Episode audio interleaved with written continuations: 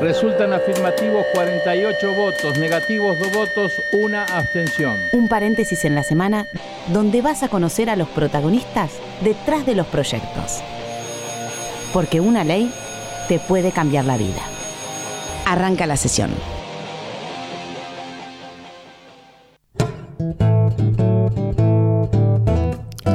Hola, ¿cómo les va? Muy buenos mediodías, país. Bienvenidos a Cuarto Intermedio, el programa en el que te anticipamos cuáles van a ser tus próximos derechos o, hoy le estaba pensando esto, el programa en el que te mostramos cómo vas a poder defenderte de algunos delitos que se cometan en tu contra. A ver, suponete, estás en un almuerzo familiar un domingo, estás con tu papá, con tu mamá, con amigos, con primos. Imagínatelo como quieras. Van a comerse eh, un buen plato de pastas, un buen asado y de repente alguien en la mesa recibe un mensaje en el celular y empieza a mirar a otra persona que está en la mesa. Ponele que empieza a mirar a tu hermana y le dice, imagínate que tu hermana se llama Romina, Romy, vení. Y tu hermana va y se acerca al teléfono de este amigo tuyo que está almorzando con ustedes un domingo como este domingo en todo el país y de repente empieza a ver imágenes sexuales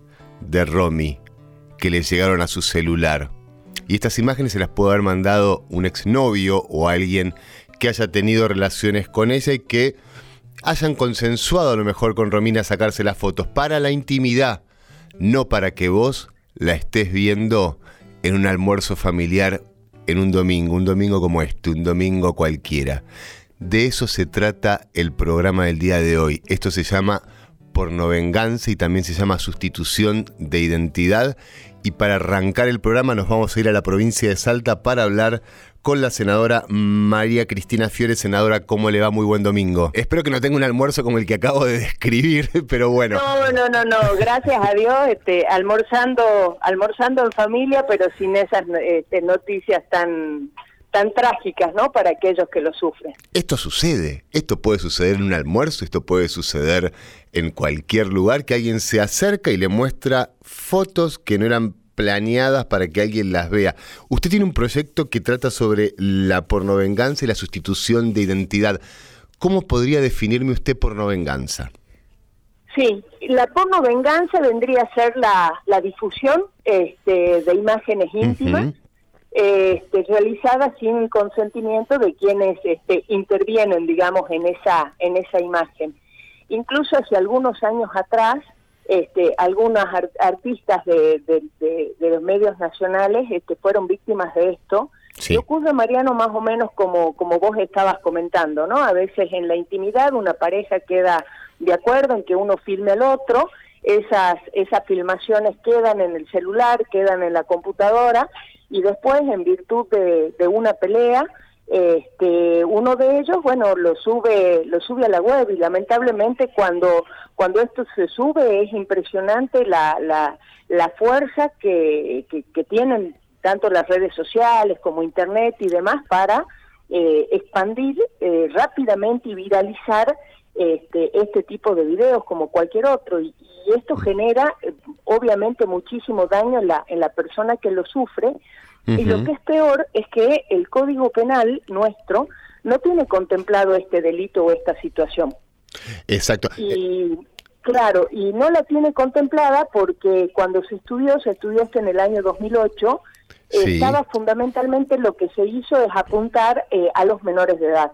Entonces, todo lo que intervengan menores de edad sí está protegido este, con penas de prisión y demás, o sea que los jueces este, tienen herramientas como para, para sancionar a, las personas que hacen esto. ¿Qué le sucede, senador, a una mujer que sufre la pornovenganza? Bueno, la verdad que el, que el daño el daño psicológico es tremendo. Eh, obviamente eh, lo primero que, seguro va a hacer va, a ser dos cosas, digamos. Primero que se frene la difusión.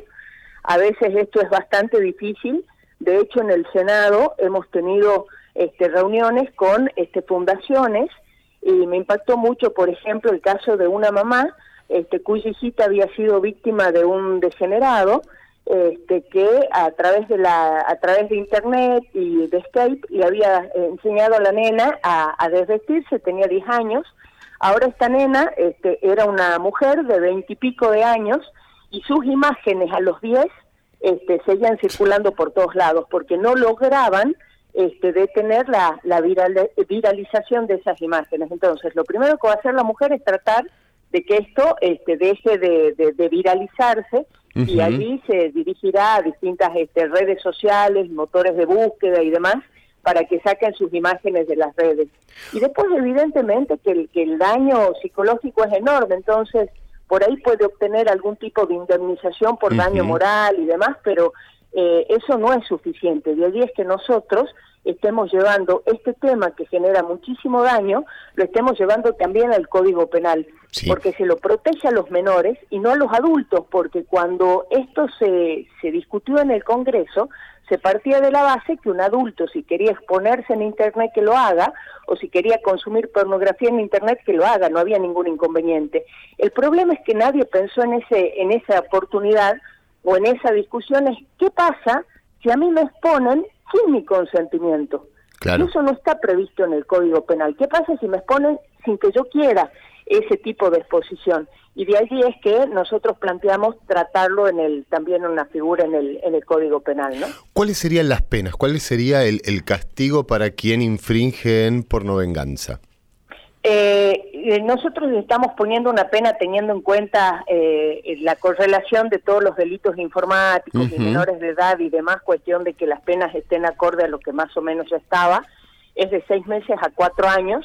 Al ser cuatro años de prisión ya quiere decir que es prisión efectiva y después se establece como agravante el caso de que este, se haya utilizado ese video incluso para eh, elaborar un producto con, con con y destinarlo al consumo masivo, por decirlo de alguna manera. Es decir, en el caso de que un novio, digamos, este, despechado eh, emite este tipo de imágenes, es de seis meses a cuatro años. Pero si ahora este novio despechado se le ocurre hacer un producto para que otros consuman, digamos, esto, ahí ya esto es un agravante y la pena puede ir hasta seis años de prisión.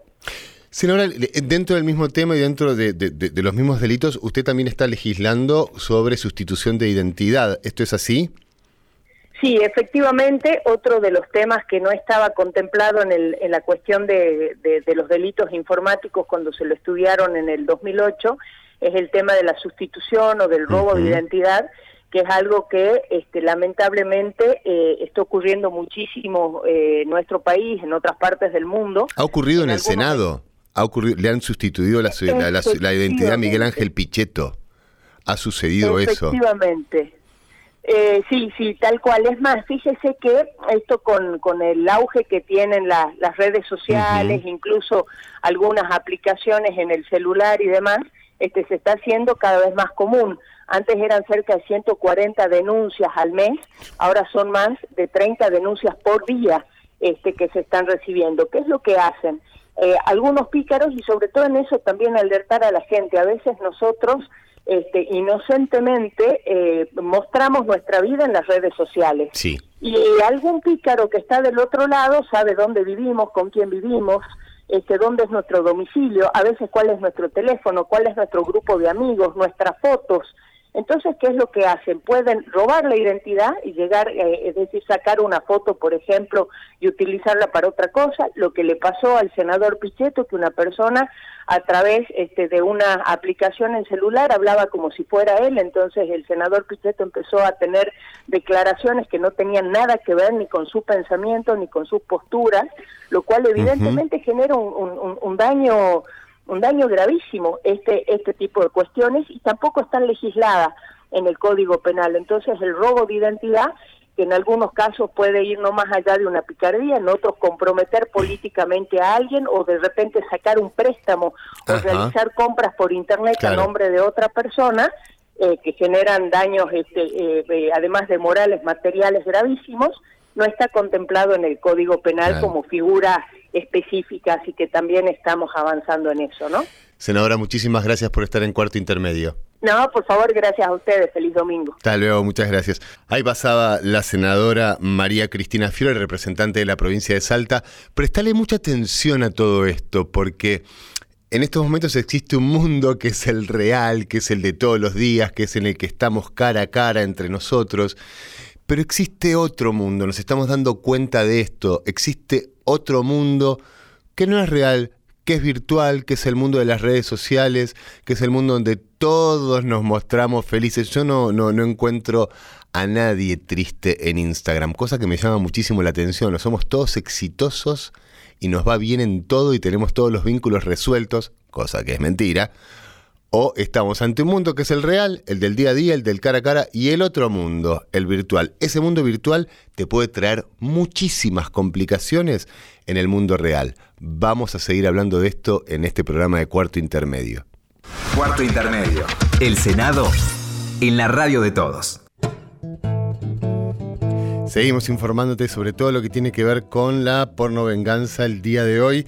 Vamos a hablar con la doctora Eugenia Orbea. Ella es abogada de la Fundación Activismo Feminista Digital. Hola Eugenia, ¿cómo estás? Muy buen domingo. Hola, ¿qué tal? ¿Cómo estás, Mariano? Bien, muchísimas gracias por, por atendernos en un domingo. Tengo una pregunta concretísima para vos y que es, ¿cómo afecta la pornovenganza a la mujer? ¿Qué casos has visto? ¿Cómo han sido afectadas las mujeres cuando sufren la pornovenganza? Antes de contestar la, pregunta puntual, mm, mm, siempre hacemos una aclaración desde la Fundación que es con respecto al término pornovenganza. Empezar, eh, eh, empezar a llamar las cosas por su nombre y no hablar de pornovenganza Primero porque no, no hay pornografía en el material íntimo ¿sí? que se comparte con una, con una pareja. No está destinado, digamos, al público ni a hacerse masivo. Eh, no está destinado al consumo, digamos. Y por otro lado, venganza, si, si, si hablamos de venganza, ¿venganza de qué? De que la mujer decidió dar por terminado eh, la relación, el vínculo. Eh, entonces nos parece una... ¿Y cuál sería, el, cuál sería el término exacto entonces? ¿Cuál sería el término? Porque eh, se entiende perfectamente lo que decís, es sumamente atinado. ¿Cuál sería el término, el término preciso? Nosotras preferimos hablar de difusión no consentida de material íntimo. Perfecto. ¿Cómo afecta esta difusión a la mujer? Los efectos eh, en, las mujeres son realmente devastadores.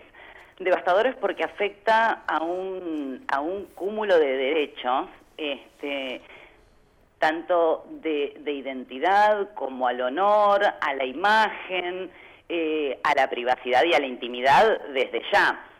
Pero además, como esta, como esta modalidad se da a través de las tecnologías de la información y la comunicación, están comprometidas toda una serie de nuevos derechos que aparecieron obviamente con la irrupción de estas tecnologías, que son los derechos digitales de las mujeres. Hay mujeres que han incluso hasta perdido, perdido el, el trabajo y ni hablar aquellas que no han tenido la contención suficiente. Hay casos que han terminado en, en suicidio. Entonces, los, los efectos este, son nocivos y la facilidad para destruir la vida de una mujer se da a la velocidad de un clic. El, el caso que termina o los casos que han terminado en suicidios, más allá de la difusión no consentida de este material íntimo que es sufrida por parte de la mujer, también tiene que ver con que quizás el Estado no está preparado todavía para recibir este tipo de denuncias, la mujer se siente no escuchada, no entendida, no cuidada. Totalmente. Totalmente, hay una revictimización. Eh, al, Estado se le pueden atribuir dos, este, dos cosas fundamentalmente, eh, que son justamente los dos parámetros que están involucrados en estos casos. La falta de formación en perspectiva de género, lo que hace que se revictimice todo el tiempo eh, a, las mujeres que cuando van a, denunciar una situación así son cuestionadas y en vez de tomarles la denuncia le dicen, ¿y vos también para qué te filmaste? Eso por un lado. Y, y, por otro lado es la falta de conocimiento respecto de cómo funcionan estas nuevas tecnologías de la información, la comunicación, las distintas plataformas, redes sociales, que son fundamentales para viralizar el contenido, eh, y nos encontramos con jueces, con fiscales, que no saben cómo requerir la información a Facebook, por ejemplo.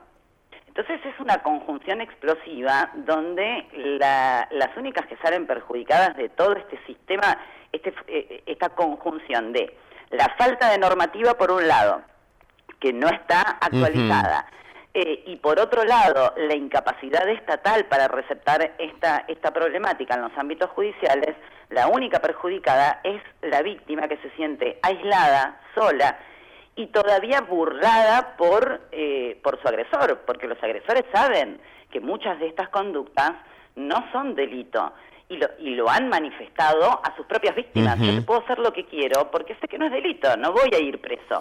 Pronto esto va a cambiar eh, Eugenia, te agradezco muchísimo que hayas estado en cuarto intermedio y lo que acabas de decir en cuanto a la justicia, los jueces que dicen no sé, siguen alejando, no todos, porque no toda la justicia es así, siguen alejando la justicia de la gente.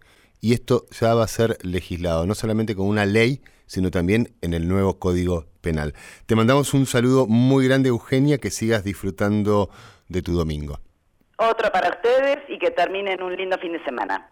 Gracias. Ahí pasaba Eugenia Orbea, abogada de la Fundación Activismo Feminista Digital. Ahora te vamos a presentar el caso del día de hoy y para esto vamos a hablar con una joven que vive en la provincia de La Rioja, con Paula Sánchez Frega. Hola Paula, ¿cómo estás? Hola, buen día, ¿cómo estás? Buen día, muchísimas gracias por estar en cuarto intermedio un domingo al mediodía, no sé si te estarás levantando, pero bueno, vamos a, contarle a todo el país te está escuchando todo el país, queremos saber qué fue lo que te pasó. Lo que yo tengo entendido es que te pusiste de novia con un tatuador, que de, eh, al poco tiempo ustedes comenzaron a vivir juntos en tu casa.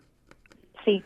Y que en algún momento la relación se pone violenta, se pone... Violenta, físicamente eh, y verbalmente. Exactamente. Eh, yo pude escuchar audios en los cuales él te amenaza de muerte, esto es así.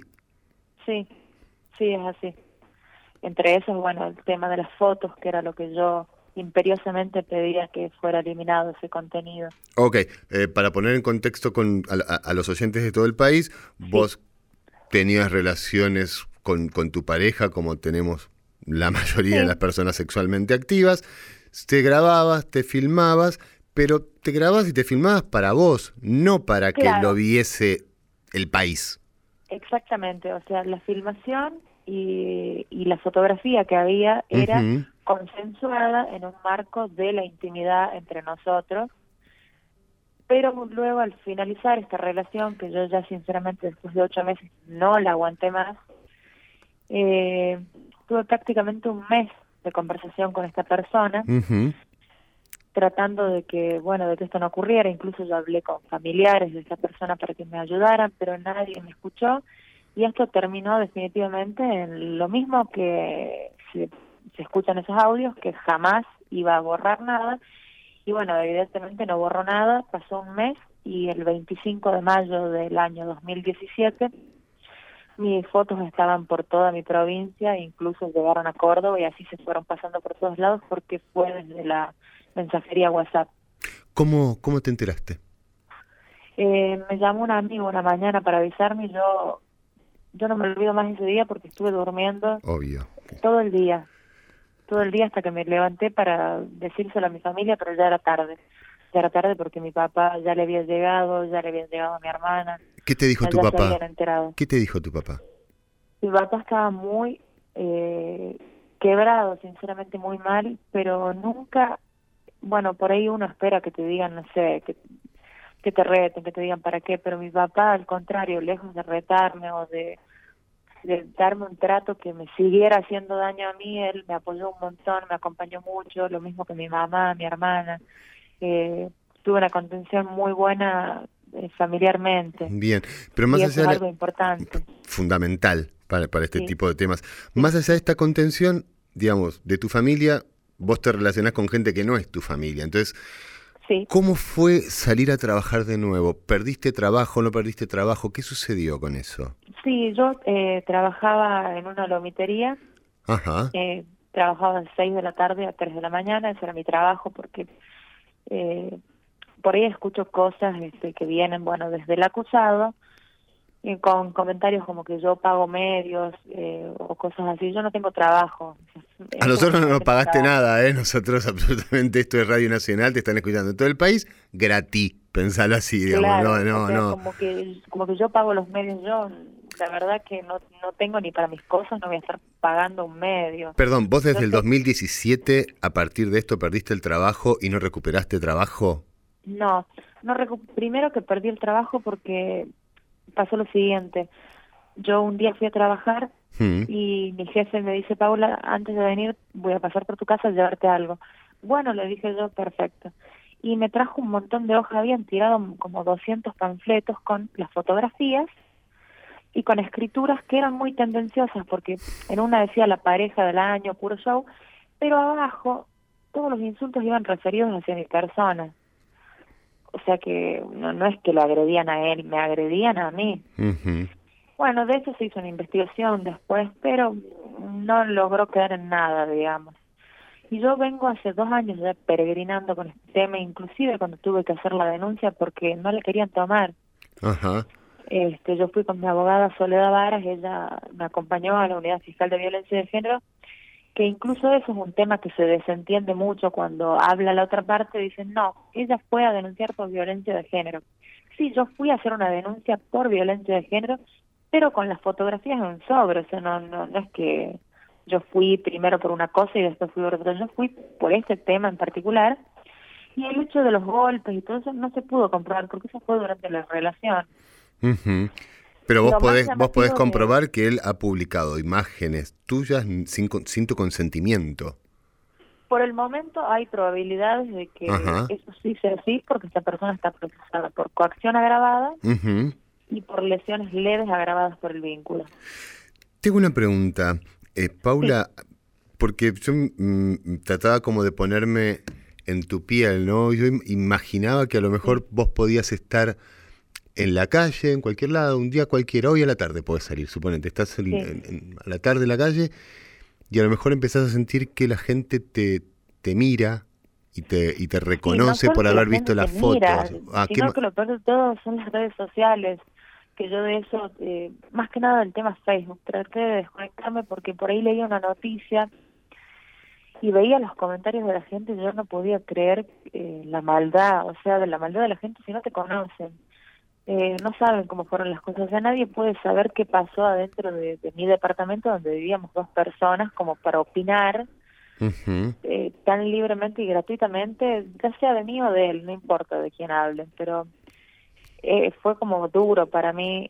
Eh, y más allá de eso se seguían viralizando las cosas y yo me enteraba.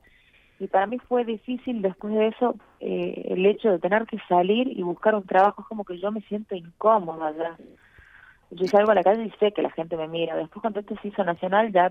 No, no pensás, pero lo, digo como, como una opción, y, además mira en todo lo que te puede llegar a afectar esto de, de, esta publicación sin consentimiento. Sí, yo estoy ¿Pensaste en, ir, ¿Pensaste en irte, pensaste en mudarte de, de provincia? ¿Qué pasa con eso? Mira, yo, eh, bueno, mucha gente me dice que me vaya, que haga algo, mis amigos, yo, pero yo creo que irme no es la solución, porque yo acá tengo mi familia, yo rescato animales, tengo 14 perros, tengo mis animales, tengo mi vida acá. Ah, ah, ah y aclaremos, porque vos no hiciste nada malo. Claro, o sea, yo, ¿por qué me tengo que escapar de algo que yo no le, no, o sea, no es que lo hago por rendirle cuentas a alguien, sino que yo lo hago para ayudar a la gente, para que sepan lo que es, para saber el hecho de que yo, por ejemplo, ahora tengo estrés postraumático, ataques de pánico, trastornos de ansiedad, insomnio. O sea, estoy ahora medicada por un psiquiatra y estoy haciendo eh, terapia, o sea que no es que yo salgo para que el tema se reavive o porque hay gente que me dice, ¿para qué volvés a hablar? Hablo justamente para que a estas personas no les sigan pasando estas cosas. Le puede pasar tanto a hombres como a mujeres. La estadística es muy alta en lo que es mujeres. Este, y yo siempre trato de concientizar eso, el hecho de no sacarse fotos, el hecho de no hacer videos, por más que a uno le guste, por más que uno crea que la intimidad eh, no va a ser este digamos, vulnerada de alguna manera eso, uno nunca lo sabe. Demasiado peligroso, no solamente por la persona que pueda llegar a tener al lado, sino porque te pueden hackear tu teléfono, te pueden entrar, puede suceder muchísimas, muchísimas. Creo que, digamos, hoy por hoy las parejas cuando plantean filmamos o no filmamos, o sacamos fotos o no sacamos fotos, plantean esto de, mm, ¿y es seguro? Es, yo creo que no. Yo creo que no. No, solamente por la pareja, no, Sino también por, por, por toda esa información es de fácil acceso y nosotros creemos que, que no. Exactamente, o sea, si una persona perdiera el teléfono o, lo que sea, te puede ocurrir. ¿Volviste a tener pareja? No, no. Eh, después de eso estuve un montón de tiempo sola y ahora hace poco empecé a estar con una persona con la que yo ya estaba pero bueno, por motivos de que yo no me sentía bien y no estaba bien, eh, la relación no iba. Eh, ahora volví a retomar esa relación y estoy, digamos, bien, me siento acompañada, pero sí es difícil, porque también es difícil encontrar una persona que, que uno sepa que se acerca con buenas intenciones. Eh, por ahí es, es, complicado, pero trato de no meter a toda la gente en lo mismo, porque no todas las personas son iguales y no todo el mundo tiene la intención de dañar. No. Paula, te agradezco muchísimo que hayas estado en cuarto intermedio.